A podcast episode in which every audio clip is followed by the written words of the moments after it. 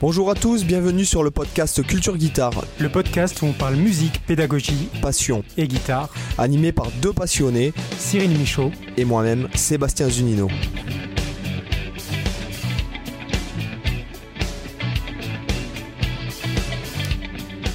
Bonjour, bonjour les amis, bienvenue dans Culture Guitare. Cyril, comment ça va aujourd'hui? Bah écoute, ça va mieux. La forme, là, par rapport à la dernière fois, donc euh, ça devrait être bon. Je, je, devrais avoir une voix à peu près humaine ce soir. ah, d'accord. Bah, alors moi, euh, je suis toujours en Airbnb. Euh, il s'avère que j'ai pas le même son que d'habitude, j'ai pas la même connexion d'habitude. on est en mode, comment dirais-je?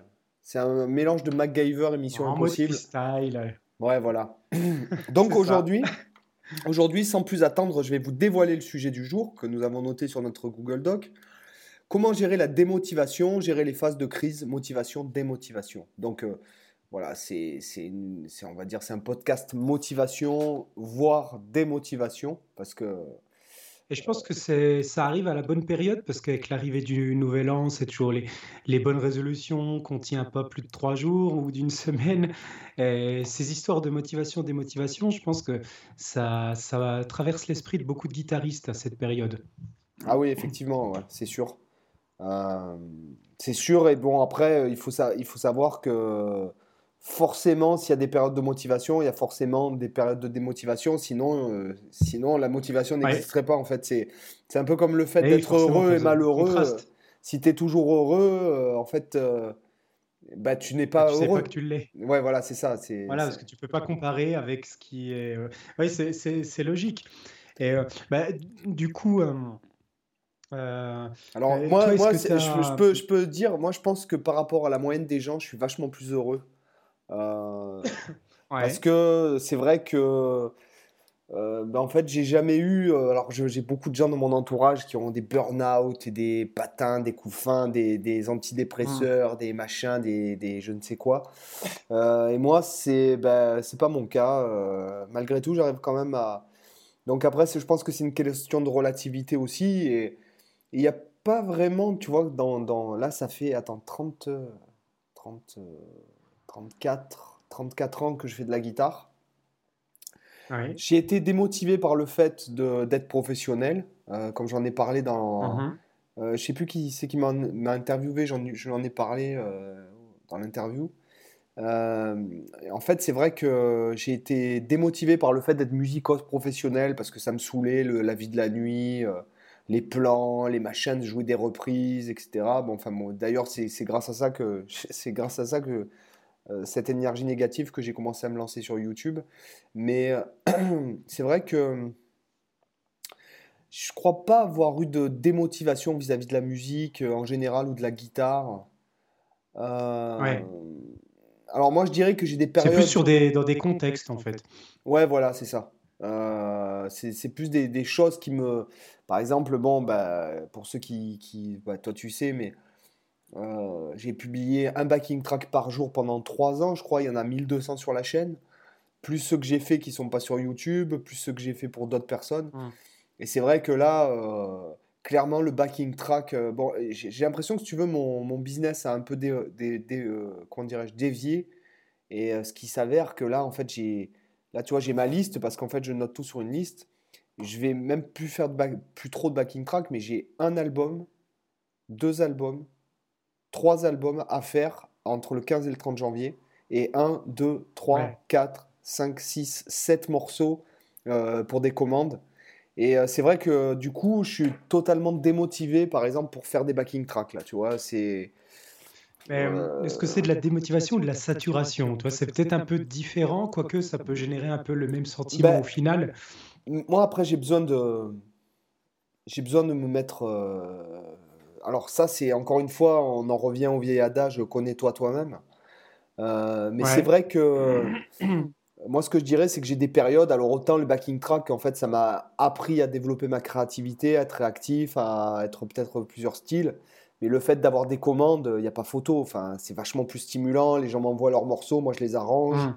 Ou des fois, ils me demandent carrément de leur composer un morceau dans ce style. Ils m'envoient un morceau euh, qui n'a rien à voir avec ce que je fais. Là, j'avais, là je t'ai dit. Euh, d'ailleurs, je me ferai écouter. Enfin, je pense plus parce qu'il doit être publié, mais dans le morceau.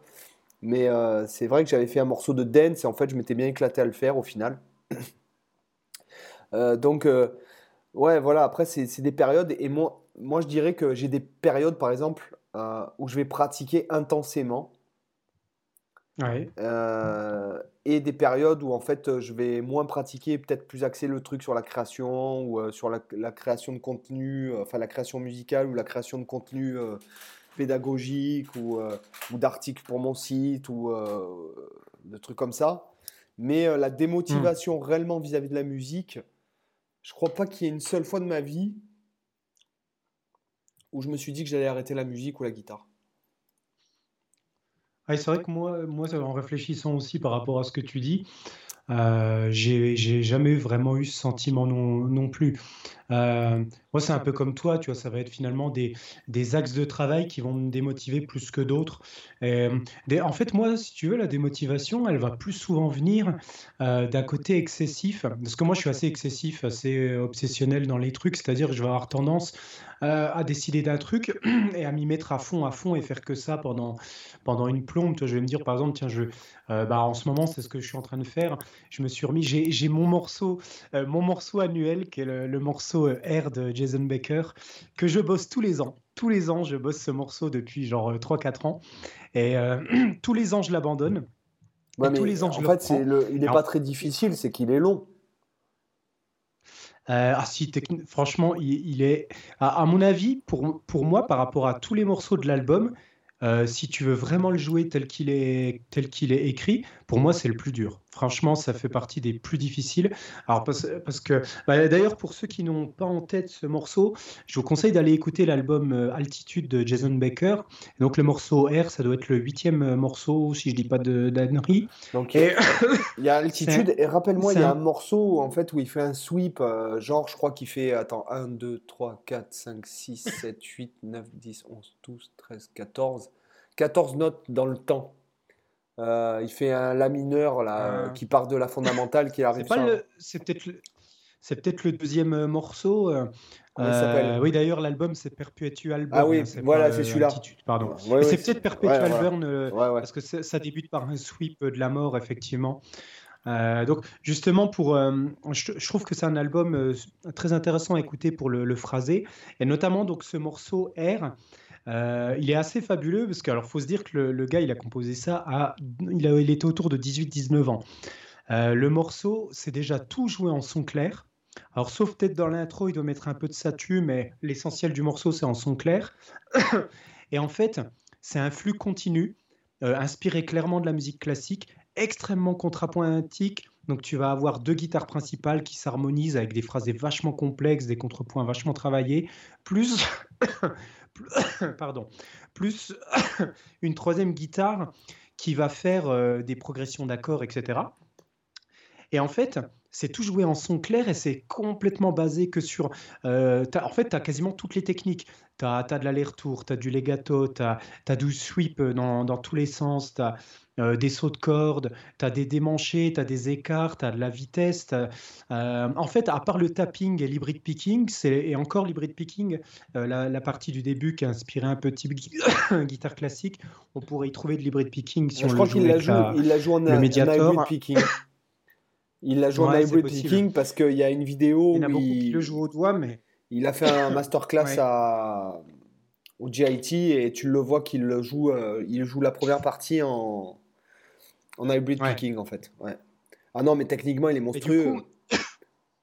ce morceau-là, pour moi, il est ultra dur parce qu'en fait, ça ne s'arrête absolument jamais. Tu es en sextolet de, de, double croche à 92, euh, en continu quasiment. Il n'y a que quelques parties en, quadruple, enfin en, double croche. du coup, c'est les moments où tu te reposes. Mais en fait, tu, tu, franchement, tu traverses le manche de la case 1 jusqu'à la case 21 à peu près, dans tous les sens. Et en fait, euh, pour te le jouer parfaitement sans te planter une fois, c'est un enfer absolu. Parce que ça demande une telle précision et une telle vitesse continue. Et en fait, c'est phrasés, tu vois, c'est pas juste. Euh, ah, décidément, Matou qui revient. C'est pas juste du sweep euh, basique sur des triades. Il arrive à te faire des phrasés euh, vachement inspirés, qui sort un peu des trucs de shred basique où tu dévales les gammes comme ça de manière basique. Il arrive à te faire des phrasés vachement travaillés. même dans la guitare 2, tu as, as, des plans infernaux où tu dois faire du sweep avec, tu vois, avec le rolling du quatrième doigt, enfin des trucs, c'est horrible quoi, au niveau technique. Et celui-là, c'est mon morceau, si tu veux, pour entretenir ma, technique. Plutôt que faire des, exos comme ça, je prends ce morceau et tous les ans, je le travaille pour me remettre un peu, euh, on va dire, à, niveau techniquement, surtout. Et, et, donc voilà, pour, pour dire le, côté motivation, démotivation, c'est un morceau, c'est un morceau que je... Décidément, désolé les auditeurs, je, je toussais quasiment plus et là, forcément, ça revient ce soir, bordel. C'est la pizza. C'est un, morceau que j'ai jamais. C'est la pizza maison. Ouais, c'est la pizza. Je, je, me suis enfilé une pizza, euh, une pizza végane en plus. Fromage végane.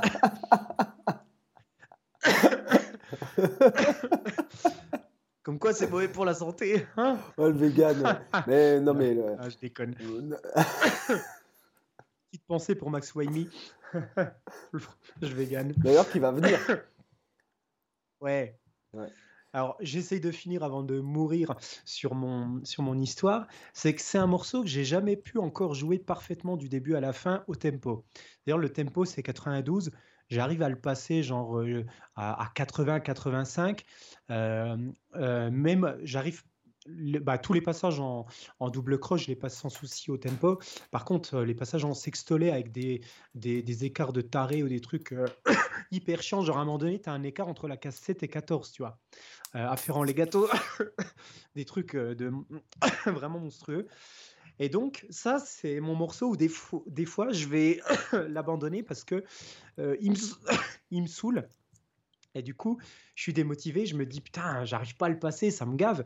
Donc, tu vois, je, je, vais avoir mes phases excessives où je le bosse à fond et après je le laisse de côté pendant des mois et je vais y revenir. Donc là, je suis dans ma phase où je suis ultra motivé dessus. Euh, et ce qui est bien, c'est que tous les ans où je le reprends, je vois que j'ai pas perdu les, les réflexes et j'arrive à. Euh, toi là, ça fait à peine trois jours que je suis dessus. J'ai déjà, j'ai déjà quasiment tout le morceau à nouveau dans les doigts et je suis en train de, voilà, de retravailler surtout la précision, la vitesse, etc. Donc ça, c'est mon objectif, toi, euh, permanent tous les ans.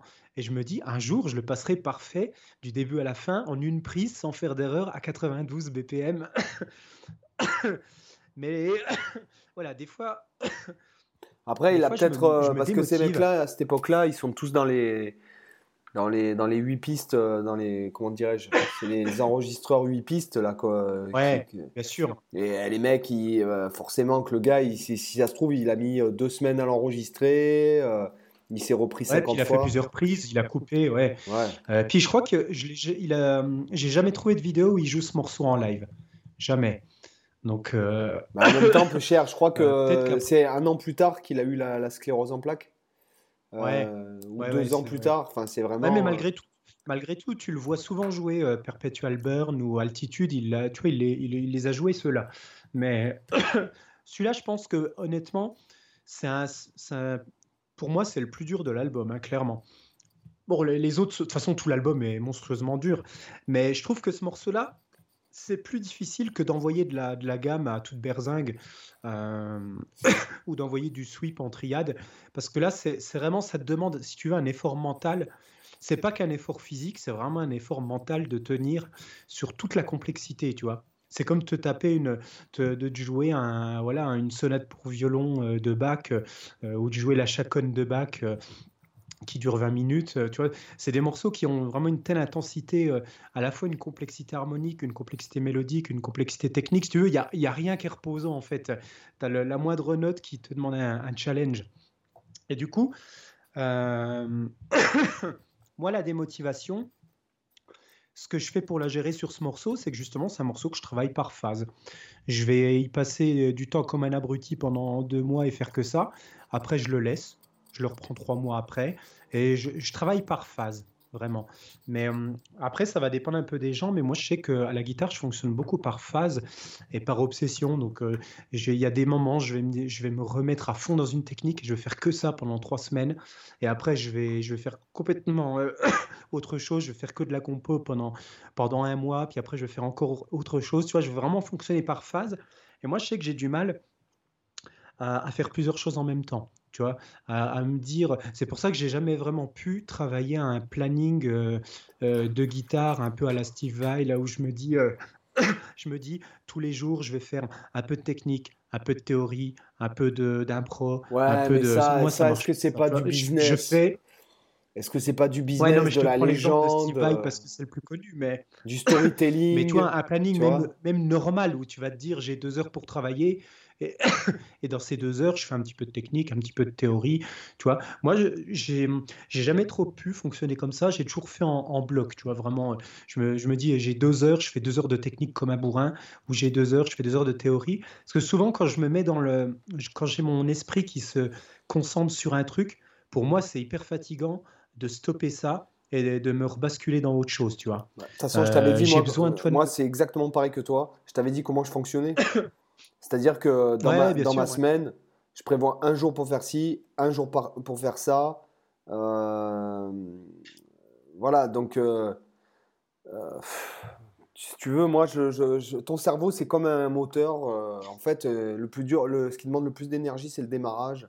Et une fois que tu es dedans, c'est ça. Je, je, moi, je ne mélange pas les disciplines. Enfin, je veux dire, si jamais, par exemple, euh, je travaille, euh, je te donne l'exemple, bon, c'est vrai que je travaille pas mal euh, des trucs un peu nouveaux dans pour, pour enrichir mon phrasing, on va dire, entre guillemets, parce que bon, mon phrasing, clairement, dans mon boulot, me sert pas à grand chose.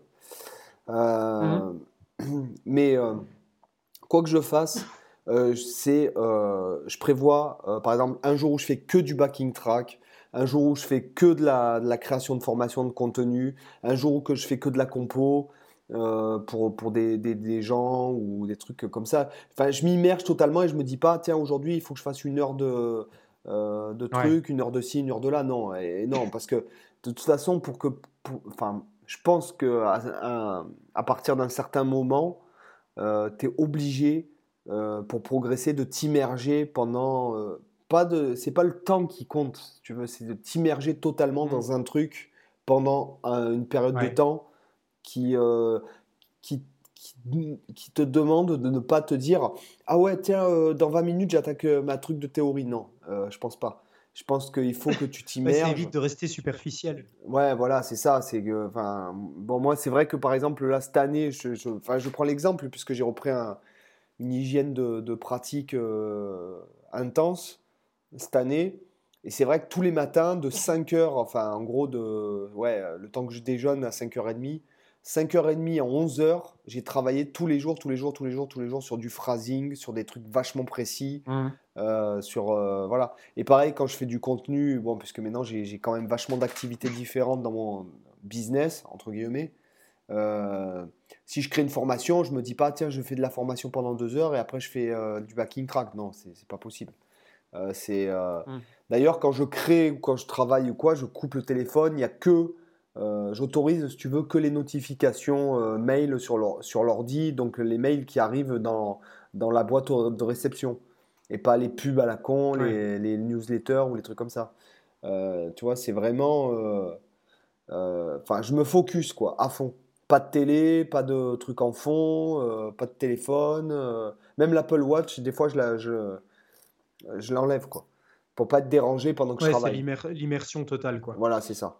Et euh, après, pour ce qui est donc de la phase de motivation, je pense qu'il vaut mieux qu'on parle de, de motivation à pratiquer parce que effectivement, ça ne demande pas la même énergie de pratiquer et de jouer. Euh, c'est-à-dire que euh, quand on est débutant, on a tendance à vouloir jouer beaucoup plus que ce qu'on pratique. Ne serait-ce que parce que déjà, on n'a mmh. pas l'habitude en fait de pratiquer, de s'immerger, c'est ce qu'on disait juste avant de s'immerger dans un. Bah, il y en a qui pensent que, que jouer un morceau, c'est pratiquer en fait, tu vois, jouer, alors que c'est pas forcément vrai. Donc, euh, voilà, donc. Euh, il, y a, il y, a une différence. Euh, il, y a, il y, a, ça, et puis. alors que quand on, je pense qu'on avance et qu'on, c'est son job, je pense que c'est l'inverse. Des fois, je me dis, un joue. Voilà, joue. D'ailleurs, je le vois avec les élèves Scape qui ont un bon niveau, parce que bon, j'ai quand même des élèves qui, qui sont vraiment, euh, dont certains sont vraiment à un niveau élevé quand même. Et je leur dis, non mais arrête de pratiquer, joue quoi. Enfin, euh, joue.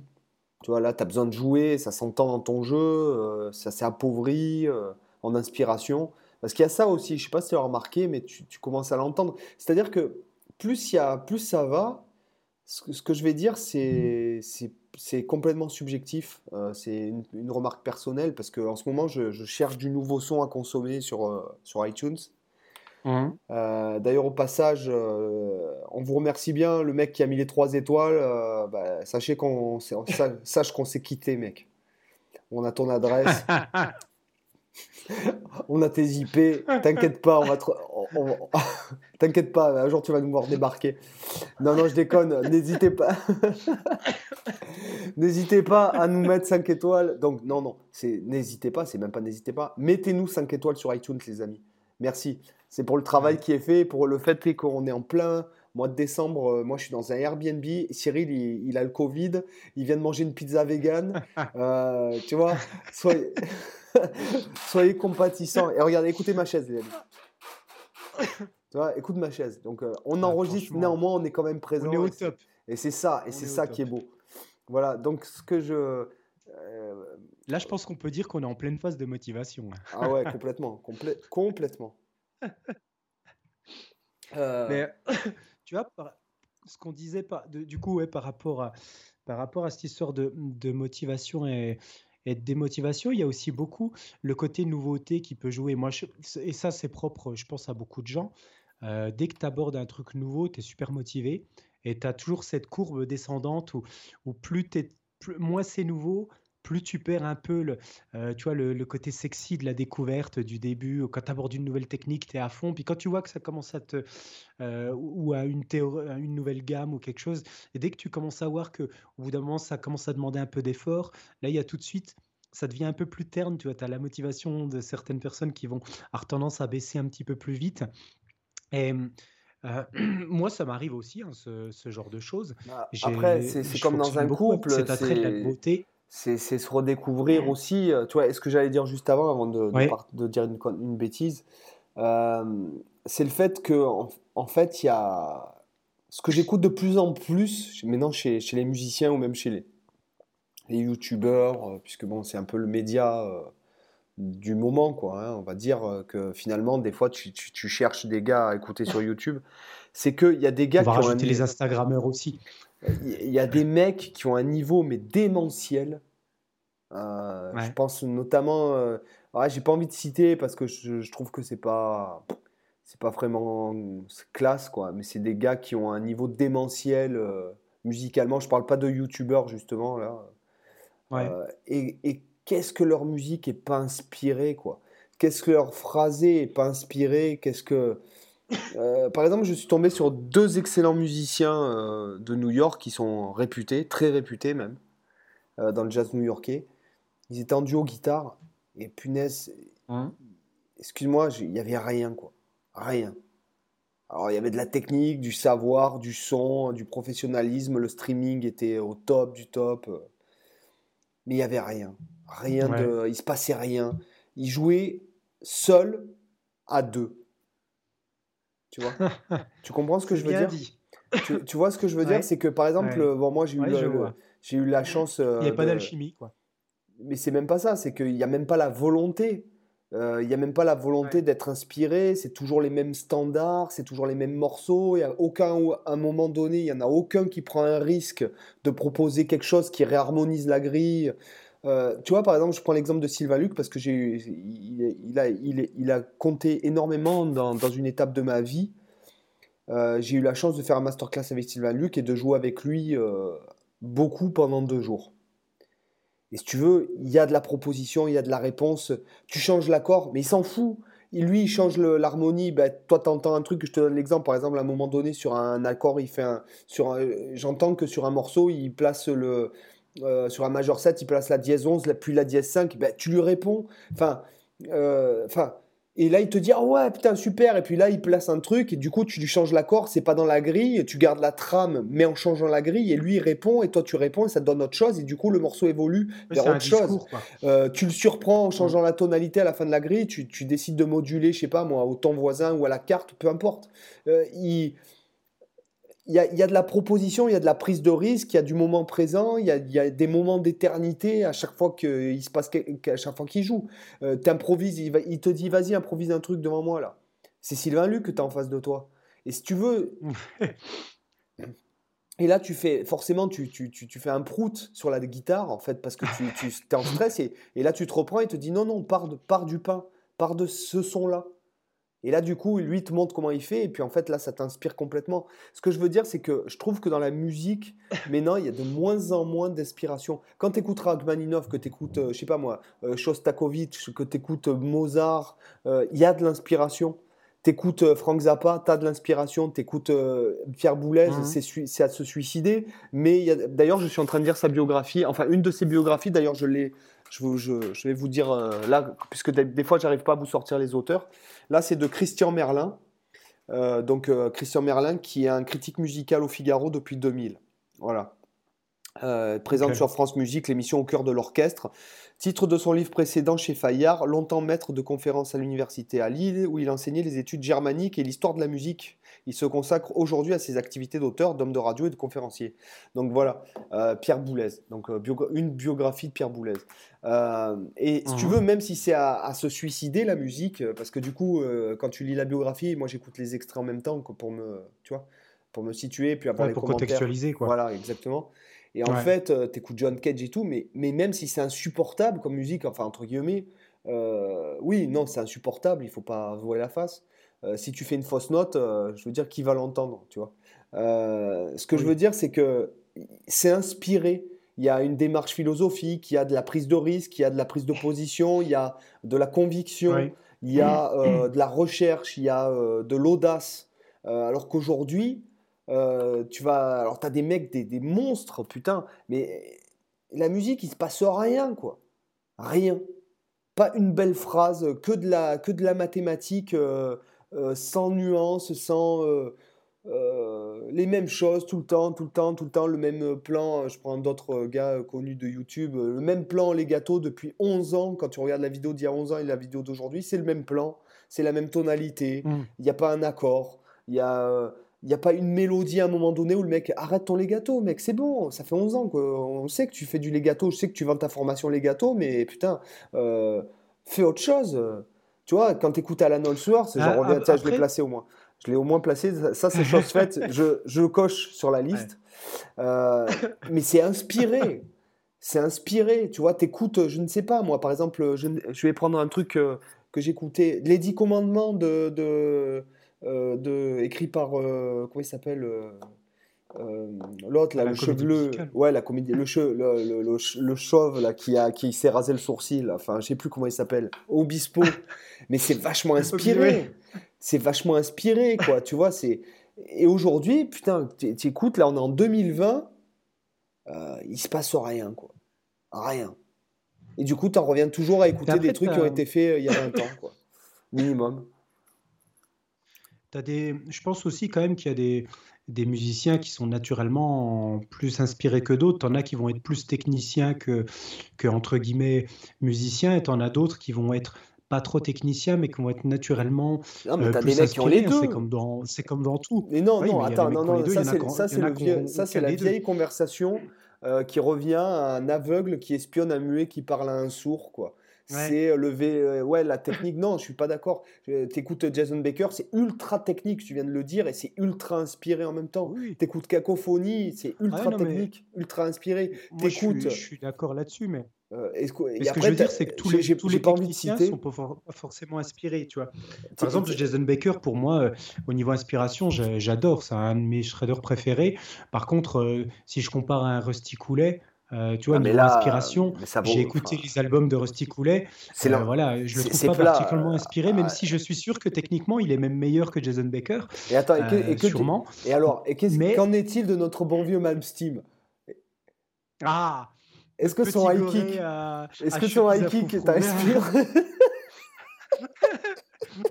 bah, alors, euh, franchement, alors là, tu me fous dans une position délicate parce que Malmsteen, je trouve qu'il est quand même inspiré Mais en fait, c'est délicat parce que aujourd'hui, je le trouve plus inspiré aujourd'hui, mais je le, trouve, je le trouve inspiré dans sa jeunesse. Mais aujourd'hui, j'ai l'impression que finalement. C'est depuis qu'il s'est fait pousser les, les, les roues flaquettes. Ça tue son swag. Disons que maintenant, voilà. Malmsteen, il fait du Malmsteen, quoi. Mais, mais clairement, lui, c'est un guitariste. Hein. Obligatoirement, tu peux pas dire que Malmsteen, c'est pas, bien sûr. pas un guitariste inspiré. Parce qu'il a, il a, tellement inspiré de mecs son high kick jusqu'au. Son, son, son, high kick a inspiré Jean-Claude Van Damme dans. Euh, dans euh, comment il s'appelle? Bloodsport. Bloodsport, oui. Obligé. Il a inspiré Alain Delon aussi.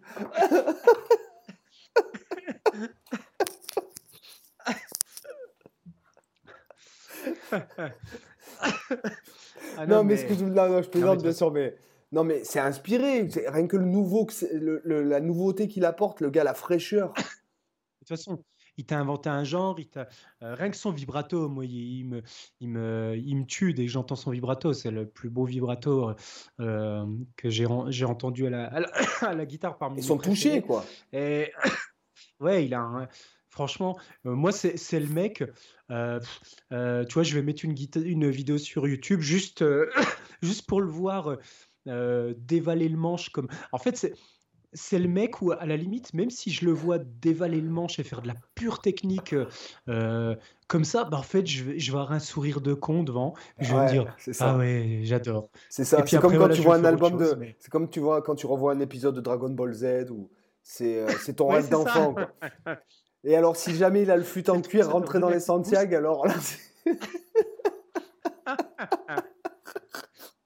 alors là, là, c'est là tu rêves là. Ça te rappelle quand, quand tu avais 11 ans et que tu voyais ça, tu, ça te faisait rêver quoi. Ah ouais, c'est clair. Ah non, mais mais, en, tout cas, ces histoires d'inspiration, euh, tu le, le, problème, c'est que, enfin, le problème, je sais pas si c'est vraiment un problème, mais tu vois, avec YouTube, Instagram et tout ça, en fait, ça donne une visibilité sur des tonnes de guitaristes que tu n'aurais jamais connus. Euh, et dans les années 80, euh, tu devais avoir autant de mecs qu'aujourd'hui, sauf qu'on ne les connaissait pas parce qu'ils n'étaient pas signés ou ils n'avaient pas la, visibilité que peuvent avoir plein de gens aujourd'hui. Et tu devais en avoir autant qui n'étaient pas inspirés que ce qu'on a aujourd'hui. Sauf qu'aujourd'hui, il y en a plus qui sont visibles. C'est simplement ça, tu vois. Ouais, ouais, non, euh, mais moi, je pense qu'il non, c'est vrai, t'as raison. Ouais, effectivement, c'est. Non, mais même je, parle. Ouais, non, quoi que c'est vrai, puisque dans les on est obligé de chercher plus, quoi. Ouais, et puis en fait, euh, oui, c'est vrai, voilà. Sont inspirés, sont plus noyés, quoi. Ouais, voilà, c'est ça. Et puis en même temps, euh, quand, en fait, nous, quand on était euh, minots, en fait, quand on parlait d'un guitariste, ça veut dire qu'il inspirait déjà des milliers de gens quand on parlait entre nous. Ouais. Ouais, c'est sûr que par exemple, quand tu achetais, moi j'avais toutes les compiles de, de Shrapnel Records, j'avais beaucoup, parce que j'avais il y avait un reseller entre guillemets de, de, de, de, CD de Guitar Hero à Marseille, là, je ne me souviens plus son nom, je m'en avais acheté plein. Je avais acheté euh, tous les ouais. Guitar on the Edge, tous les Shrapnel. Euh, euh, bon, mais il y avait des trucs d'Alan Holsworth, il y avait des, les, les, les, TGM, les TGM, TJ Emmerich, Brett Garst. Il y avait tous ces trucs de, de chez, comment il s'appelle Je me souviens plus le nom du Mike Varney. donc en fait, le, c'est vrai qu'il y avait dans, le, dans les Guitar on the Edge, t'écoutes, il y en avait euh, tu en avais deux, trois qui, qui, sortaient du lot, puis après le reste, c'était c'était nimp, quoi. Enfin, c'était. Hum. Euh, ou alors tu avais le titre qui était bien dans la compile, et puis tu acheté l'album, en fait, il y avait que le titre que tu avais eu dans la compile qui était bien. Oui, euh, qui était bien, oui, c'est ça. Mais je repense à Richie Kotzen, je repense à, tu vois, ces mecs-là qui ont été signés par Mike Varney. En hum. fait, c'était quand même vachement inspiré. Grego, même si je suis pas fan de Grégo, euh, c'est inspiré, c'est inspiré. C'en que j'ai pas beaucoup écouté Grégo, mais le peu que j'ai entendu, c'est sûr que c'est un super musicien. Ah oui, oui, non, c'est un super musicos. Euh, y a pas... Donc, euh, tout comme Richie Kotzen, d'ailleurs, l'album qu'ils ont fait ensemble, qui s'appelle Tilt, et il y a un gros morceau qui s'appelle Groove Epidemic, enfin, ça vaut le coup, quoi. Franchement, ça. Mmh. Ça vaut le coup d'écouter, alors que TJ Emmerich, qui joue en que en tapping de main exclusivement, et Brett Garst, euh, donc Brett Garst, euh, j'ai l'impression qu'il s'est fait vachement plus connaître par sa vidéo pédagogique et par le fait qu'il était prof mhm. au GIT. Ah, quoique non, TJ Emmerich, euh, il était prof au GIT aussi. Donc, mais ce que je veux dire, tout ça pour en revenir de. Ouais, donc on a fait. Ah, je crois qu'on a encore dévié là, Cyril. Oups. Oups. ouais, c'est une belle déviation. Non, mais ça va, ça va, tout, va bien. On a parlé de Alan Holdsworth. On a, on a parlé de Malmsteen. On a placé Malmsteen. Ouais, voilà, c'est bon. Qu'est-ce qu'on n'a pas placé encore oh, Je ne sais pas. Là... Mais enfin, oui, toujours, toujours pour dire que oui, effectivement, toi, tu.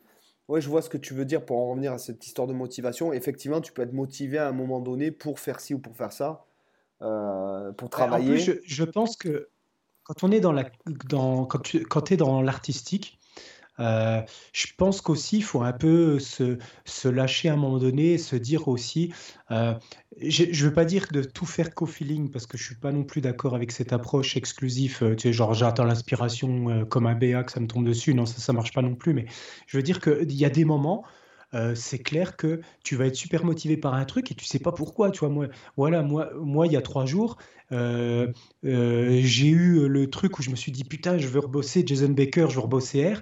Et le jour d'avant, j'y ai même pas pensé une seconde, mais ce jour-là, ça m'est venu et j'ai pas réfléchi une seconde. C'est ça que j'ai voulu faire et que j'avais besoin de faire, tu vois? Et ça m'était pas venu à l'esprit de toutes les semaines précédentes, tous les mois précédents. Tu vois, c'est venu d'un coup comme ça. Et euh, en plus, j'avais prévu de bosser d'autres trucs à la place. Bah, j'ai tout balayé. Je me suis dit non, je vais, je vais faire ça, basta. Et peut-être que dans cinq jours, j'aurai envie de me mettre à fond dans la compo. Vois, moi, je fonctionne aussi beaucoup à, à l'envie. C'est que des fois, je vais me dire, tu vas bosser ça. Finalement, le jour même, j'ai pas envie et j'ai envie de faire autre chose.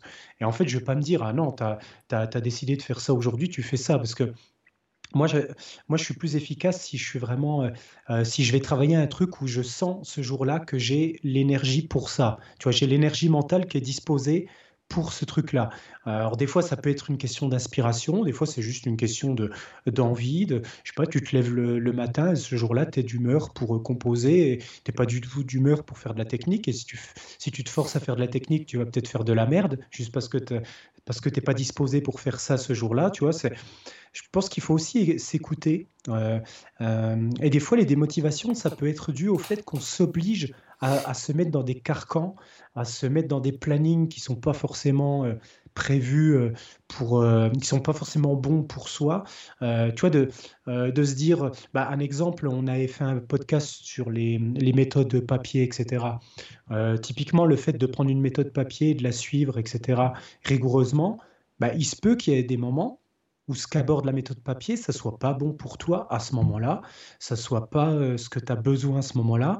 Et peut-être que si tu t'enfermes à dire ouais mais non, il faut que je respecte la méthode telle qu'elle est, il faut que je fasse l'exercice numéro 50, machin, et avant de faire le 51, etc.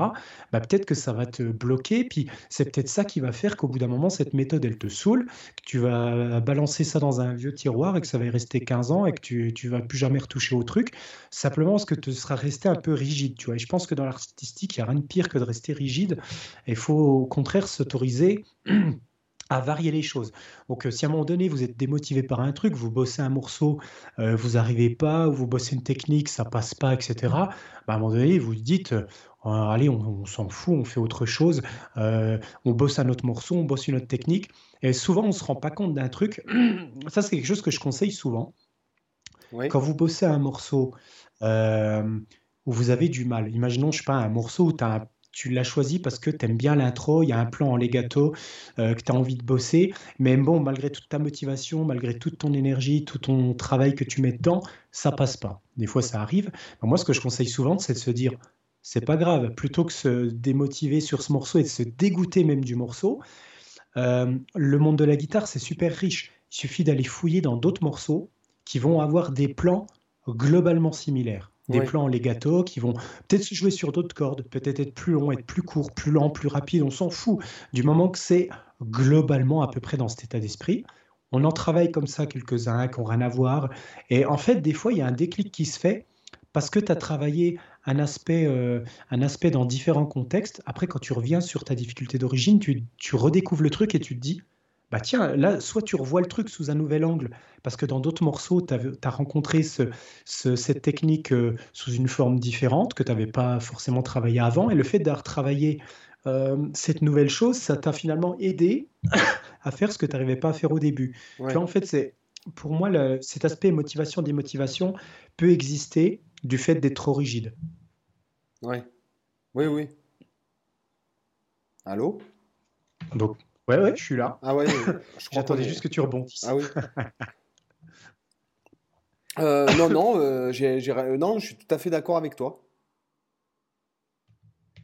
Donc, donc à partir de à partir de là, tu vois, au niveau, au niveau motivation, si on veut aussi garder la motivation, euh, moi je pense que ce qui est, ce qui est bien, c'est toujours garder dans un coin de sa tête le, le, pourquoi fondamental on fait de la guitare. Je ne sais pas si, si, tu seras d'accord avec moi là-dessus, mais il y a toujours une raison profonde au fait de faire les choses. Et parfois, euh, je pense qu'avec les années, ça peut arriver de se perdre un petit peu dans le pourquoi on, pratique cet instrument. Parce qu'il y a tellement de genres à découvrir, il y a tellement de gammes à découvrir.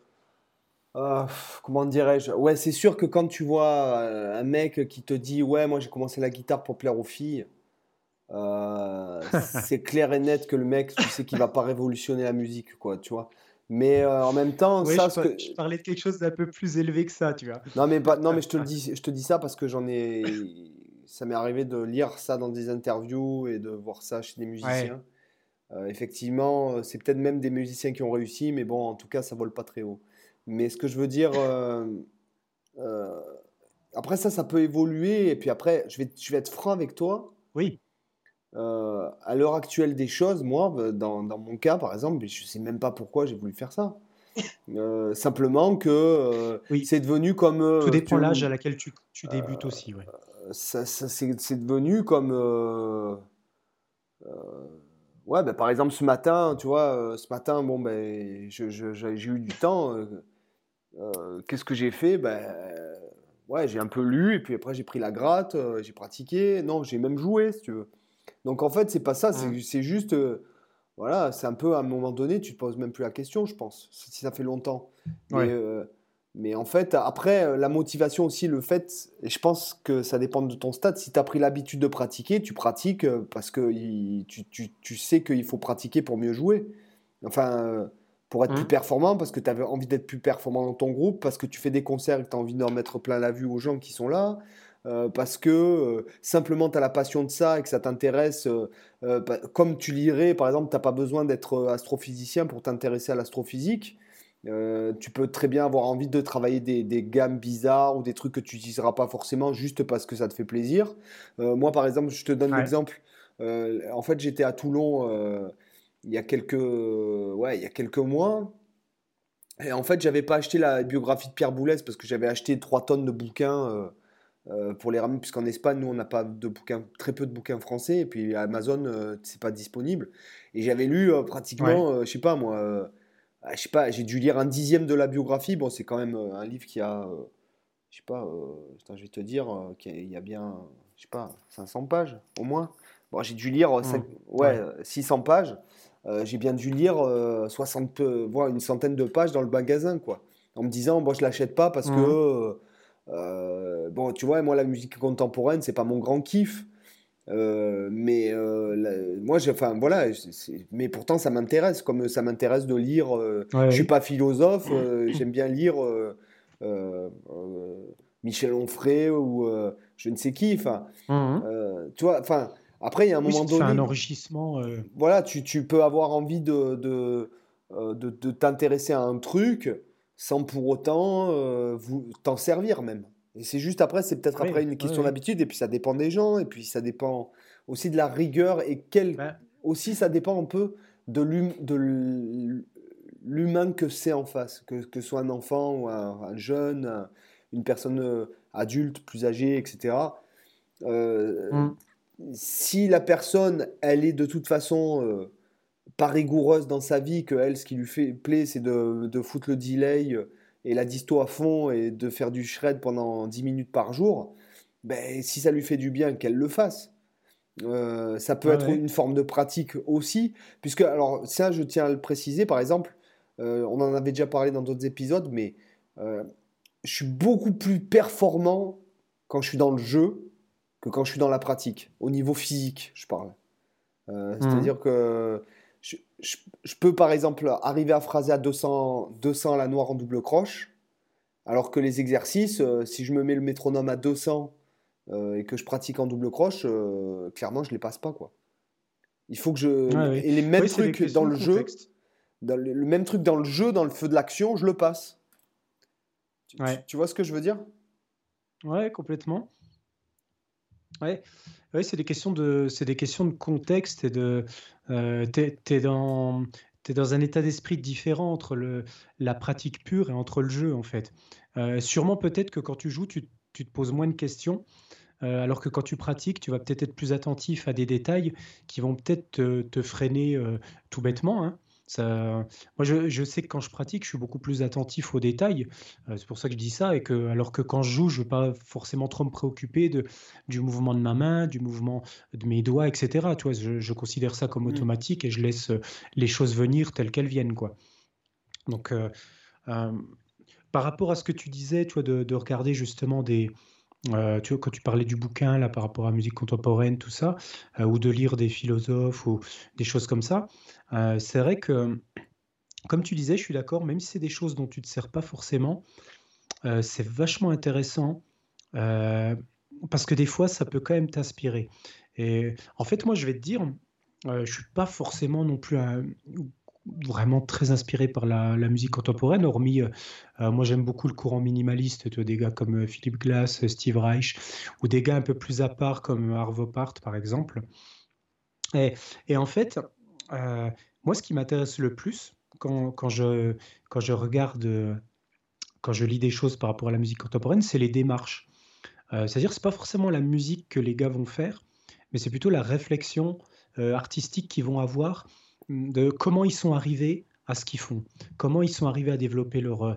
tu vois, vu que bon, j'en parle souvent dans les podcasts, moi, le, truc qui m'apporte le plus dans, dans ma pratique de la guitare, c'est créer c'est développer mon style, composer, c'est en gros mon, mon point principal. C'est pour ça que je suis vachement intéressé par ces aspects-là. C'est ça qui me motive, qui me permet de garder la motivation. Et, du coup, moi, voilà, je vais, je vais chercher comment les autres font pour développer leur style, comment ils font pour réfléchir sur leur musique, comment et, et donc même si c'est des choses avec lesquelles je suis pas forcément d'accord, mais en fait leur réflexion va m'inspirer parce que je vais me dire ah ouais c'est pas con comment il comment il a pensé euh, l'utilisation de, des intervalles ou tiens c'est vachement intéressant exactement. comment il réfléchit aux progressions d'accords tu vois et même si c'est quelque chose que moi je vais pas utiliser tel que lui le fait ça peut m'amener à réfléchir sur mon propre style de comment je peux faire pour évoluer le truc et du coup ça de se nourrir comme ça de ça ça, ça me permet de rester justement toujours motivé sur ces, aspects-là, parce que je me dis qu'il y a toujours des nouvelles idées euh, à découvrir, euh, toujours des nouvelles choses dont on peut se nourrir. Et du coup, je me dis que même dans les moments où je bloque, tu vois, là, je suis toujours sur mon, mon gros projet d'album de, de, 100 morceaux là, pour guitare électrique solo. J'en ai composé 91, il m'en reste 9 qui me font chier depuis des mois que j'arrive pas à composer. Donc ça, c'est une période où je suis assez démotivé sur ce projet-là. Alors que tu vois, hein, pourtant, j'ai, voilà, j'en ai fait 91 sur 100. Il m'en manque plus beaucoup pour clôturer le projet, mais là, je sens que je manque d'inspiration. Je ne sais plus quoi, quoi composer, je ne sais plus quoi faire. Et du coup, euh, ces temps-ci, là où j'étais en train de travailler sur, sur cette technique un peu, euh, un peu hybride, là que j'ai appelé l'hybride legato picking, dont j'ai parlé dans une vidéo YouTube, où je me suis inspiré pas mal de Tosin Abassi et de la musique indienne, ben là, ça me donne des nouvelles idées et ça commence à me, me redonner des, des idées de phrasés ou de choses pour euh, aborder les neuf morceaux qui me manquent. Et euh, là, je commence à avoir la motivation qui commence à revenir et qui commence à me redonner envie de repartir sur ce projet. Et c'est du fait d'avoir un peu lâché complètement, d'avoir pris du recul et d'avoir été regardé du côté de choses qui n'ont rien à voir finalement et de euh, voilà simplement euh, écouter de la musique simplement euh, écouter des, musiciens qui parlent de, euh, de leur style. J'ai beaucoup écouté justement des interviews de Tosin Abassi où il expliquait comment il était arrivé à son style de jeu, comment il réfléchissait le phrasé, comment, comment il utilisait euh, la main gauche, la main droite.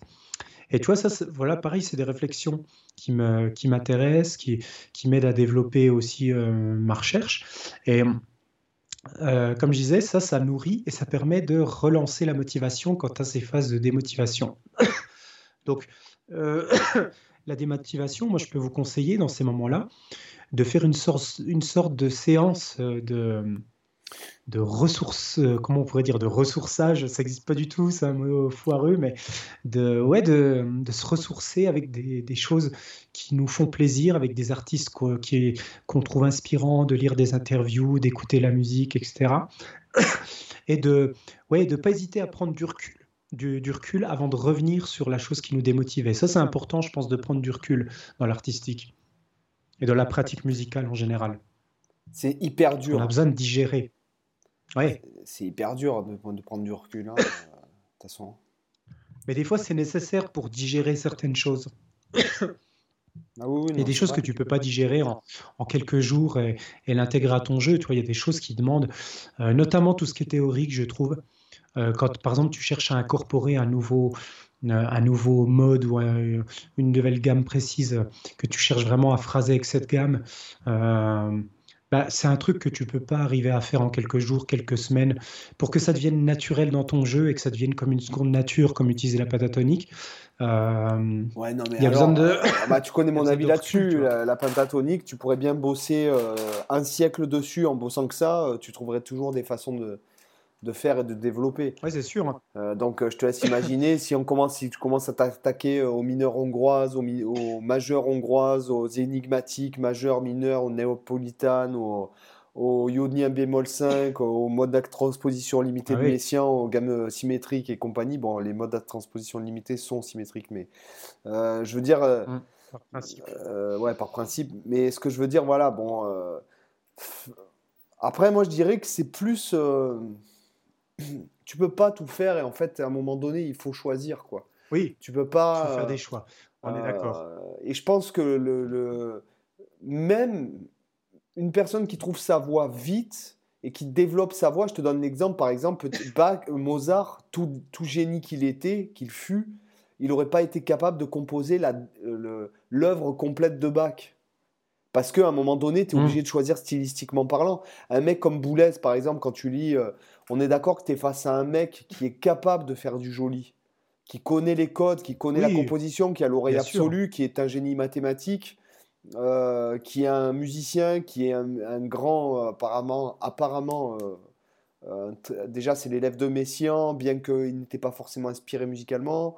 Il était très très fan de Bach, de Wagner et, Beethoven. Enfin, malgré le fait qu'il écrivait de la musique contemporaine, tout génie qu'il qu'il fut. C'était un très, très, très érudit et très fort connaisseur de la musique traditionnelle. Sinon, ça n'aurait pas été un aussi bon chef d'orchestre. Exactement. Et puis en plus, il a réinterprété les œuvres, il a trouvé des, sens cachés dans certaines œuvres pour mieux les réinterpréter. Enfin, tout ça pour dire que tout génie qu'il fut, c'est aussi le génie. Le génie, c'est aussi de se lancer dans sa propre voie et de développer à son paroxysme la, seule chose qu'on est, la seule chose que seul soi-même on est capable de faire. Puisqu'en fait, si, moi, euh, par exemple, euh, même si tu es inspiré, etc. Mais ce que je veux dire, c'est que si à un moment donné, tu as envie de lâcher le truc, il faut dire ça, je joue plus. Il faut s'immerger totalement dans, dans ce qui va faire ta personnalité, ce qui va faire ce, ce dont on parlait quand on disait de trouver son style. Puis, même je trouve qu'au fil des semaines, même si on a abordé des sujets euh, dans les semaines antérieures, dans les semaines, dans les épisodes précédents, euh, tu es quand même d'accord que ton point de vue, le fait qu'on en ait parlé, que ça ait mûri pendant X temps, parce que des fois, moi, je repense aux conversations et je dis, euh, ouais, mmh. effectivement, ça, ça et ça, euh, ça, puis après, ça mûrit, ça m'inspire, moi, quand je, je, explique ça à des gens ou quand j'en parle. ce que je veux dire, c'est que la, meilleure moyen de, le meilleur moyen, finalement, de d'être un génie, c'est aussi de faire la seule chose que euh, que, enfin, la seule chose qu'on peut être le seul à faire, quoi. C'est-à-dire son truc. Ah, tu sais, j'ai, j'ai une définition du génie qui, m'a, qui m'a toujours marqué, qui a été donnée par euh, mon professeur d'écriture au conservatoire, qui s'appelle euh, Laurent Rioux, qui est lui qui est vraiment une sommité de l'écriture. Ça, c'est, un, c'est un monstre total au niveau de la fugue, du contrepoint, etc j'ai un respect immense pour lui. Et donc, il m'a, il m'a appris, euh, c'est grâce à lui aujourd'hui que je sais, euh, voilà, que j'ai, pu apprendre tout ce que je sais par rapport à l'écriture classique, la fugue, le contrepoint et compagnie. Et donc, euh, il m'avait dit une phrase qui m'était toujours restée, où il me disait que les excellents, les excellents artistes, on va, on va, on va y parler des musiciens, mais on, va le dire par rapport aux artistes, euh, c'est ceux qui vont euh, voir une cible et qui vont arriver à viser pile au milieu. Et les génies, c'est ceux qui arrivent à viser une cible que personne d'autre ne voit. Et je trouve que c'est une phrase qui est vraiment parfaite pour euh, symboliser ce côté-là du génie, tu vois. Et vraiment, j'adore cette, j'adore cette image. Alors, je trouve, euh, je trouve que c'est vraiment bien. Et il y a une autre. Alors, moi, ça m'est arrivé de lire ça dans plusieurs, euh, dans plusieurs biographies. Euh, dans une biographie de Mozart que j'ai lue. Dans une biographie de Picasso, il me semble. Et je ne sais plus de. C'était pas, c'était pas un musicien. Hein. Et en fait, cette phrase, elle est revenue dans ces trois biographies et ça disait le premier pas vers le génie. Non la première qualité. Euh, attends, c'est quoi? La première qualité qu'il faut pour être un génie, c'est déjà d'être convaincu d'être d'être convaincu qu'on en est un, en fait.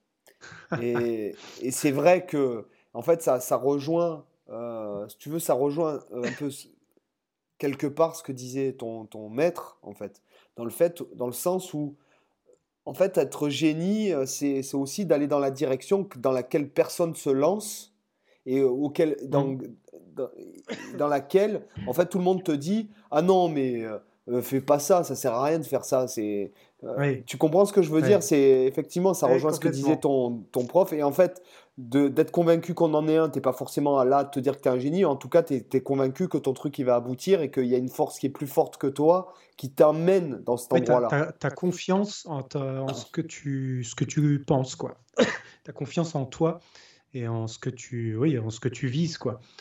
Euh, voilà, donc. du coup, euh, ça, c'est une forte, euh, une forte dose de motivation aussi, ça, pour justement rester motivé.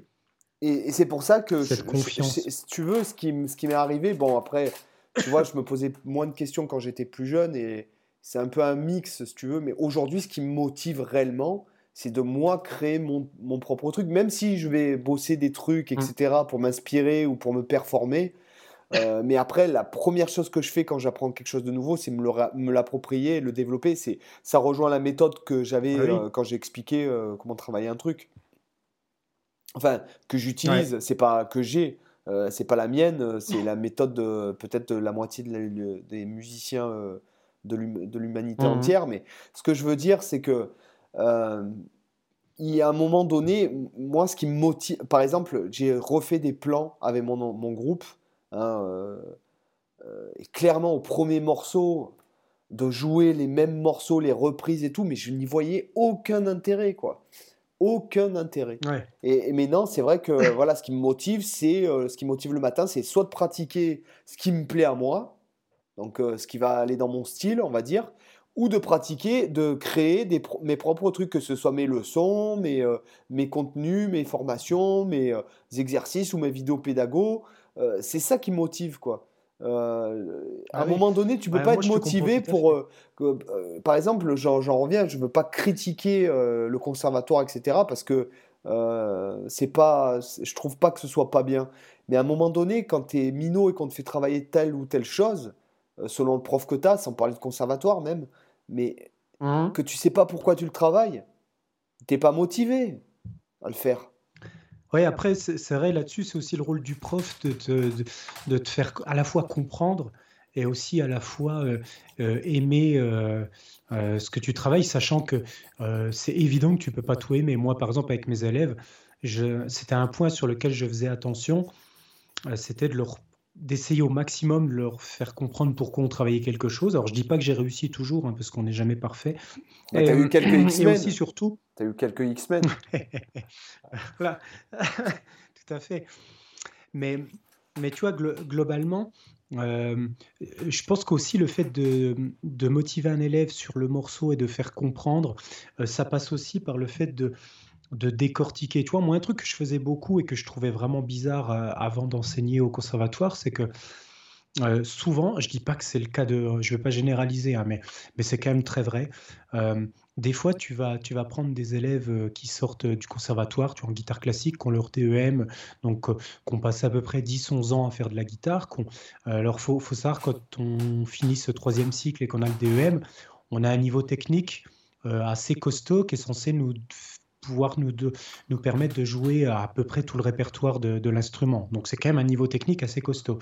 Et du coup, la grosse majorité des élèves comme ça, ils peuvent te jouer des morceaux super difficiles, et après tu leur demandes joue-moi un do majeur, ils sont, euh, ils se font une flaque dessus parce qu'ils savent, euh, ils savent, euh, ils, tu vois, ils ont, ils ont le cerveau qu'ils font, quoi. Ils savent pas, ils, savent pas t'enchaîner, ils savent pas te faire une grille d'accords. Si tu leur demandes de jouer Wonderwall d'Oasis, tu vois, ils, vont pas y arriver. Parce qu'ils ont été conditionnés. Ils ont un niveau technique. Voilà. Mais en fait, ça, c'est juste pour te dire que tu vois, c'est des trucs par exemple tellement basiques.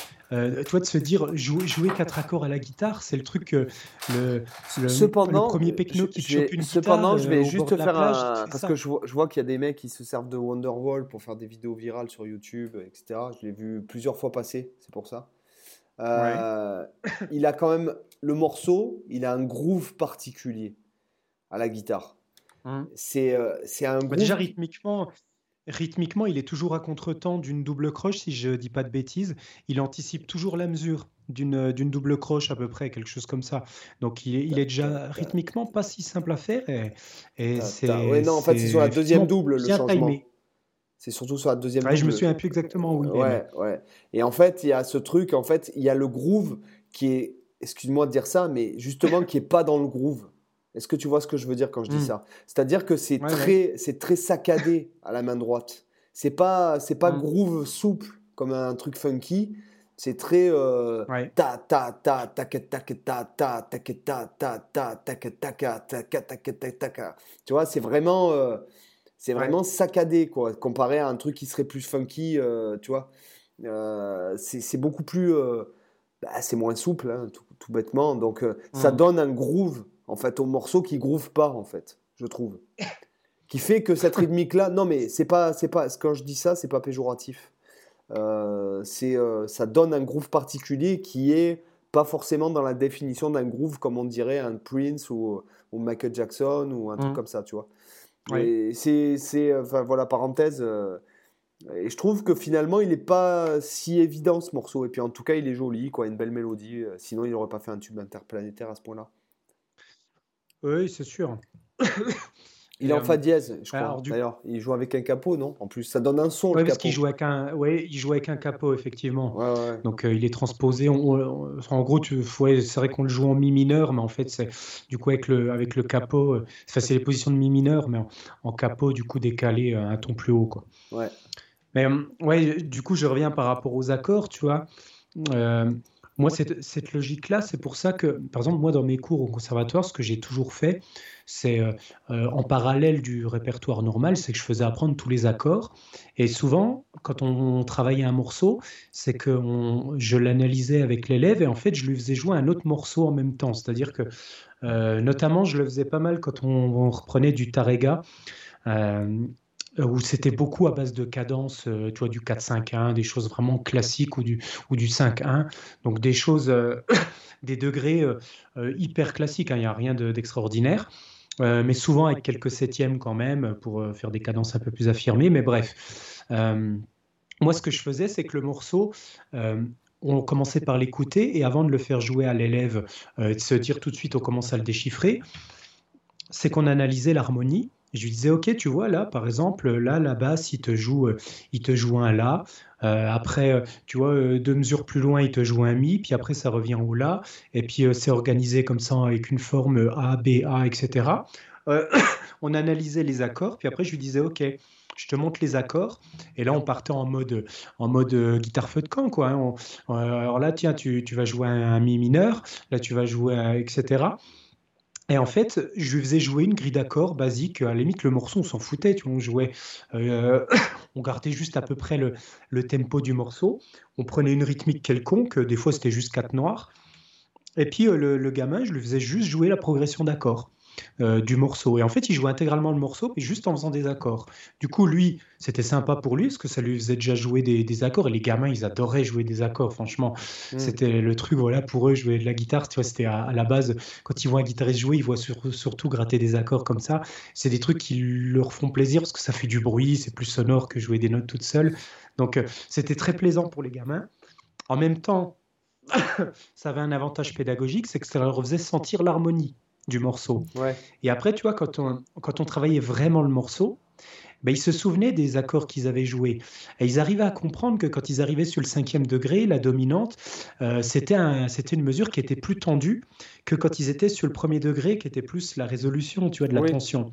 Et en fait, ça, ça les aidait musicalement aussi. En fait, tout ça pour dire que ça, c'était un exemple de, de, comment motiver les élèves, comment garder la motivation sur un morceau qui, a priori, potentiellement, euh, les motiverait pas plus que ça, parce que c'est un, morceau qui n'est est pas forcément dans une esthétique qui plairait à tous les élèves, etc. Mais le fait de, de sortir de ça et de l'analyser, d'en tirer des grilles d'accords euh, comme on pourrait jouer de la pop euh, habituelle, ça permet de, de trouver une, une source de motivation à un morceau, même si par défaut, peut-être le morceau ne motiverait pas. Et ça, c'est euh, par cet exemple, c'est ça que je veux dire pour les auditeurs, c'est que des fois, quand vous travaillez quelque chose, il faut aussi essayer de vous extraire des sources de, motivation à l'intérieur de ce que vous travaillez. Euh, par exemple, moi, je reviens souvent à la, à la, création, mais quand vous travaillez une, une grille d'accords euh, enfin des accords nouveaux, quand vous travaillez, je sais pas, des nouvelles triades, des nouvelles gammes, bah, pour y trouver une motivation autre que juste débouler la gamme, faire la gamme en, en, en tierce, en quarte, en quinte, ce qui est, bien à faire aussi, c'est intéressant aussi, pourquoi pas, hein, je dis pas, mais euh, de se dire, bah, je vais, je vais composer une mélodie avec cette gamme. je, vais, je, vais me faire tourner un accord en boucle avec, euh, je sais pas, vous prenez une pédale, un looper, et vous vous faites, vous vous enregistrez en train de faire une rythmique sur un accord, et par-dessus, vous essayez de faire une mélodie de, de quatre mesures avec cette nouvelle gamme. Bah, sur un seul accord, euh, ça, ça, ça, peut être, ça peut être beaucoup plus complexe, en vérité. Euh, Puisqu'en en ah, fait, ouais, c'est moi je trouve que c'est beaucoup plus dur. Je suis pas convaincu. Ben, en fait, à force, à force, ouais, ouais, non, je sais pas. Ouais, ça dépend. Ben, en fait, les difficultés sont pas les mêmes. C'est vrai que euh, si tu n'as qu'un accord, l'avantage que tu as, c'est que tu n'as pas de rythme harmonique euh, et tu as, moins de risques de faire des, entre guillemets, des fausses notes. Que quand tu as deux ou trois ou quatre accords qui s'enchaînent, chaque accord va un peu t'imposer, entre guillemets, hein, t'imposer des notes préférentielles sur lesquelles aller. Alors, c'est vrai que peut-être l'avantage, si tu as une progression d'accords, c'est que ta mélodie va sonner un peu moins fade. Parce que du coup, les accords, ils vont aussi donner des éclairages. C'est pour ça que les guitaristes aiment la, la penta, c'est parce qu'en fait, même quand il y a 4-5 accords, la penta passe partout. Euh, et, oui, oui, voilà. oui, parce que tu n'as pas les, pas les demi-tons. Voilà, exactement. Donc, euh, c'est d'ailleurs ce qui enlève la. Je trouve c'est pour ça que la pentatonique, finalement, elle sonne instable aussi. Tu comprends ce mmh. que je veux dire quand je dis ça ou pas? C'est qu'il n'y a, y a rien qui te bah, rapproche à un demi-ton. Instable dans le. Voilà, c'est instable dans le sens où tu perds un peu le côté euh, euh, tension-résolution que tu as dans, dans, dans, la tonalité. C'est ça en gros. Ça, peut paraître, par contre, ça peut paraître bizarre de dire instable, parce que justement, instable, ça sous-entendrait qu'il y ait une tension, tu vois. Mais en fait, je vois ce que tu veux dire. Toi, tu veux dire instable dans le sens où c'est un peu suspensif, quoi. Oui, c'est comme la gamme ton par ton. Elle est totalement. Euh, dans, dans, ce que je veux dire, c'est elle est. Pour, moi, tension. C'est la gamme ton par ton, t'es dans l'espace, quoi. T'as rien qui te rapproche, qui touche. Tu peux, où que tu sois, au-dessus, à droite, à gauche, en dessous et tout, il n'y a rien que tu peux toucher, enfin, du moins, avoir un caillou qui serait. Euh, dans l'espace. Mais voilà, comme la gamme chromatique finalement, c'est pareil.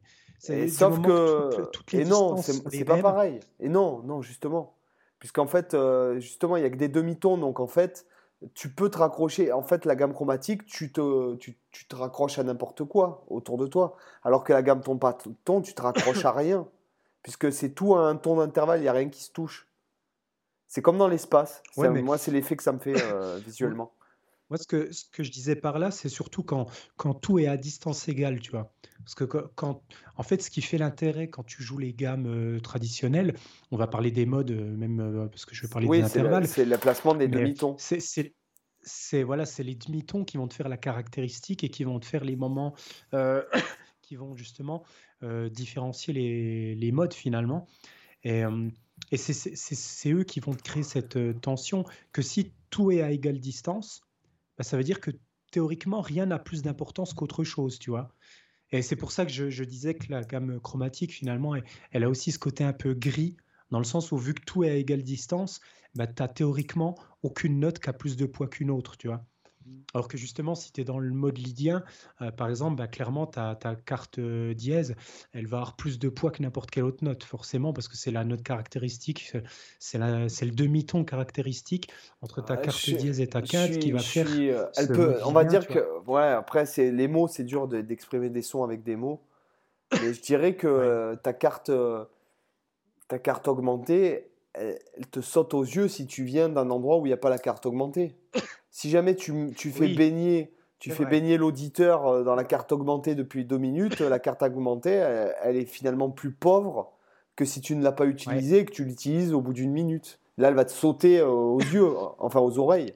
Je suis d'accord. Euh, tu vois ce que je veux dire? C'est un peu. C'est une question de relativité, effectivement. C'est un peu comme frapper la monnaie, si tu veux, les notes. C'est que plus il y a de notes et moins elles ont de valeur, en vérité oh, c'était pas mal ça. Oh, oh, pas mal. Jean-Claude, Jean-Claude, Jean-Claude Van Damme. Voilà. C'est niveau Jean-Claude Van Damme. Vous, pourrez, vous pourrez retenir euh, cette phrase. mais mais je, suis d'accord. Ouais, c'est vrai que c'est. Euh, c'est aussi peut-être parce que, tu vois, les, les, gens, ils ont tellement dans l'oreille euh, le, le, ionien, avec notre do, ré, mi, fa, sol, la, si, do habituel, que dès que tu leur fais un lydien ou dès que tu leur fais un mixolydien, euh, par voie de comparaison avec la gamme que tout le monde connaît, tu as, tout de suite ce truc de dire Ah, tiens, ça, ça sonne pas comme ce que j'ai l'habitude d'entendre. Mais tu as, raison sur le fait que au bout d'un moment, même un locrien, si tu le fais tourner pendant, pendant cinq minutes, bah, finalement, il n'y a plus rien de choquant. Quoi, parce que c'est ça, une fois que tu es rentré dans le truc, que tu t'es habitué aux intervalles, que tu t'es habitué à la couleur, ben, c'est quelque chose qui est de l'ordre du familier pour toi. Et du coup, il n'y a plus de contraste, en fait de, par, rapport à, par rapport à une autre couleur. Euh, alors qu'effectivement, si tu veux mettre en relation euh, les contrastes qui existent entre les modes, il faudrait moduler. Et, je te dirais que même, euh, bon après ça n'a rien à voir avec, mais quoi que c'est une sorte de motivation, mais tu vois par exemple maintenant, quand je, quand je, quoi que je fasse, bon je parle pas, mais il faut que ce soit contextuellement juste, entre guillemets. Mais c'est vrai que je m'entraîne même à phraser, euh, donc en utilisant les 12 notes, mais pas de façon chromatique, hein, on est bien d'accord. Et après, de, de, retomber sur une fausse note, quoi. Enfin, une fausse note, non, une mmh. note qui est étrangère à la gamme. Il n'y a pas de fausse note, nous, euh, c'est pas possible. On a un acte 12. Euh, je pense pas qu'on puisse faire de fausses notes. Il faudrait faire un quart de ton et encore, c'est pas réellement faux. Enfin, encore? Pareil, pareil dans, c'est dans quoi? Dans, dans, Visage nuptial que, que Boulez il avait, il avait écrit des trucs avec des quarts de ton. C'était hyper dur euh, pour les interprètes. Euh, mais ce que je veux dire, euh, et après il a fini de les utiliser parce qu'en fait, comme lui il a l'oreille absolue, ça sonnait faux pour lui. mais hmm. ce, ce, que je, ce que je veux dire, c'est que à un moment donné, euh, euh, c'est donner de la valeur à la note et c'est la façon de l'amener qui fait que aussi, quoi. Tu, tu, tu, tu, vois ce que je veux dire? Oui. C'est par exemple, bah, pourquoi pas tomber sur la blue note? Ça sonne bien de, de, de conclure mmh. sa phrase sur la blue note, mais il faut savoir l'amener si tu phrases. Euh, voilà, c'est ça, c'est une question de contexte et c'est une question de comment tu. Euh, en fait, finalement, la fausse note, c'en est une quand pour toi tu la juges comme une fausse note. bah, ça dépend. C'est un mec qui écoute, un mec qui écoute Joule, il va écouter Alan Allsworth, il va trouver que ça sonne faux. non, non, c'est pas ça que je veux dire. C'est que, c'est que toi, en tant que musicien, quand tu joues et que tu, tu, te dis j'ai fait une fausse note, c'est parce que dans ta tête tu t'es dit merde j'ai fait une fausse note. Tu vois ce que je veux dire? C'est que alors que si tu considères que, que finalement n'importe quelle note, euh, même si à la limite c'était une note qui n'était pas prévue, tu peux lui redonner une dimension qui n'est pas de l'ordre de la fausse note, mais de la note d'approche par exemple. Euh, bah, en fait, tu peux ne pas la considérer comme une fausse note. Je sais plus, c'est euh, alors c'est souvent attribué à Hendrix, je crois, cette phrase, mais le fait que quand, tu fais une fausse note, le meilleur moyen de, de faire passer ça, c'est d'insister dessus et de la, de la, répéter plusieurs fois. Je, enfin, je sais plus exactement la. Non, je crois que c'est. Je, pense que euh je, pense que ça vient de, de Miles Davis. Hein. Ah, peut-être, ouais. Je pense que, je sais plus l'origine. Parce que j'ai entendu un, un, un enregistrement donc qui n'a pas été publié, hein, qui, qui, est juste un enregistrement radio où en fait euh, il, rentre sur son chorus et il fait genre le gros pas à la trompette qui, tu vois, la, trace de frein dans le slip, quoi. Vraiment le sale truc, tu vois. et ben, qu'est-ce qu'il fait le mec La mesure d'après, il le refait et là, t'as tout le monde qui éclate de rire parce que sûrement ça a dû faire rire euh, les musicos et tout. Donc, du coup, en fait, ça n'était plus une erreur. quoi. Et ouais, mais, ah mais Miles, euh, de toute façon, il assumait totalement le mec. Qui le euh. transforme, ça, devient une norme, quoi. Ça devient quelque chose. Voilà. C'est ça. Bah, c'est ce qui m'a fait faire Sylvain Luc. Moi, je te dis, voilà, c'est pareil. Ce qui m'a fait faire Sylvain Luc quand il m'a dit, vas-y, improvise. Mais euh, j'improvise. Ben vas-y, joue. Et que là, je fais, voilà, la trace dans le slip, quoi. Voilà, c'est ça. Et ben il m'a dit, non, non, tu continues, brode à travers ça. Voilà. Mmh. Avec ça. C'est vrai, en fait, la répétition, ça permet de légitimer euh, ça. Euh, un pain ou une erreur. C'est un, peu, un peu ça. Parce que forcément, les gens ils se disent si, si tu le répètes, c'est que c'était voulu. C'est qu'il y a une logique derrière. même, ça peut, ça peut servir pour te donner une idée. quoi. Moi, je, moi ça m'arrive quand je, je m'entraîne, quand je joue tout seul, euh, que je fais, j'improvise comme ça. Des fois, en fait, je, je tombe sur, un, par exemple, une couleur ou une conduite qui me plaisait pas. Ben, en fait, qu'est-ce que je fais de suite? Mais je, je, répète en fait les trois, euh, les trois notes qui menaient avant cette note-là, pour qu'en pour qu'en fait ce soit euh, un développement. Et du coup, c'est vrai que ça ça devient plus une erreur, mais ça devient une surprise. Mmh. Tu, tu, vois, tu vois le, truc? Dis-moi, ça fait, je crois que ça fait une heure, à Cyril, je crois qu'on a assez dévié comme ça. Hein. là, c'est le dernier épisode de l'année. Nous sommes le jeudi 31 décembre à minuit 16. Euh, c'est euh, le réveillon. Tu vas faire le réveillon, toi? Euh, Champagne Ouais, j'ai même pas encore décidé. je sais même pas ce qu'on va faire encore. Ça va être freestyle, je pense. On va le décider le soir même. On a encore de, quoi se faire des pizzas là. J'ai fait la pâte, la pâte à pizza moi-même là, à la, à la main. pétri avec mes bonnes paluches. Donc, je pense qu'on va se refaire une bonne pizza demain soir. bah écoute, euh, moi en tout cas, je, suis, je, crois que moi je vais rester dans mon Airbnb et puis je vais faire euh, ce que ce que je ce que je fais le mieux quoi. Ce que tu fais tous les soirs. depuis ouais en fait comme tous les soirs c'est de tenter de conquérir le monde. Voilà. Ouais, putain, c'est Cortex. Mini, c'est Cortex. ah la vache. Ah, le, la télépathie malade, quoi. J'allais te sortir ça quand non, ce sont des... Non, ce sont des références. Ce sont des références culturelles. Ah, c'est beau, ça. Ah, c'est beau, c'est beau, c'est beau, c'est beau. Donc, euh, en ah, fait, euh, non, ouais, moi, pour le jour de l'an, comme j'ai enfin, comme j'ai été zikos pendant longtemps, euh, le jour de l'an, puis c'était toujours des plans des plans où jamais ne se rien ne se passait. Il y a tellement d'alcool qui, qui coule à flot ce soir-là. Et tu te demandes pourquoi Parce qu'en fait, c'est une erreur au niveau astronomique, c'est faux en plus. Euh, c'est pas vraiment 365 ah jours, puisqu'on est obligé de, de rattraper oui, parce Que y a, à cause des années bissextiles, tu es obligé de rattraper. Toi, les Incas qui, eux, avec une meilleure exactitude dans leur calendrier que le calendrier grégorien, ne se murgeaient pas la tête. Euh, quoique, eux, ils devaient faire. Non, ils devaient faire pire que ça, non. Ils devaient peut-être faire un sacrifice humain, quoi à la nouvelle année. Oui. non, euh, toi, dans tes nouvel an, est-ce que tu étais obligé de, de, de, jouer avec ton groupe euh, La Chenille ou euh, La Danse des Canards? Il y a des années, ouais. Est-ce que ça t'est arrivé? Ouais, ouais, ouais. non, la, la, Chenille et puis le, le, Madison, forcément, le Madison. le Madison of a Beach. Alors, est-ce que, est que tu faisais des impros sur la danse des canards ou est-ce que tu, tu, faisais des petites modulations Alors, non, la danse des canards, j'ai jamais fait. Des, petits voicing? Euh, la danse des canards, j'ai jamais fait ça, mais oui, sur le Madison, ouais, je, je tapais un bon solo en mixolydien. Euh, voilà. Euh. puisque de toute façon, il, des fois, il fallait le faire. Enfin, voilà, quoi. Mais, mais c'est vraiment. Et puis, c'est tellement nul, quoi. C'est tellement nul. Ah comment, comment, comment souiller le blues, quoi. tu vois ah, De toute façon, ça, c'est des, des, chansons des enfers. Hein. Alors, les auditeurs, je vais vous donner ma petite astuce pour euh, quand vous commencez à entendre le, quand vous êtes dans un mariage ou quand vous êtes dans une, dans une fête de Nouvel An, euh, où vous commencez à entendre les premières notes de la danse des canards, de la chenille, etc. Enfermez-vous aux chiottes. Moi, c'était mon astuce pendant des années. Immédiatement, j'entendais la première note et hop, je filais aux chiottes, je m'enfermais, j'attendais que ça passe et je revenais. L'astuce de tueur. Je vous garantis, ça marche. vous ah, du, coup, du coup, les, gens qui. C'est bizarre, chérie, à chaque fois qu'il y a la danse des canards, c'est vraiment un morceau qui, qui te rend malade, quoi. Qui me fait chier. Oh, j'ai pas osé. non, mais j'ai pas osé, tu vois, j'ai pas osé, quoi.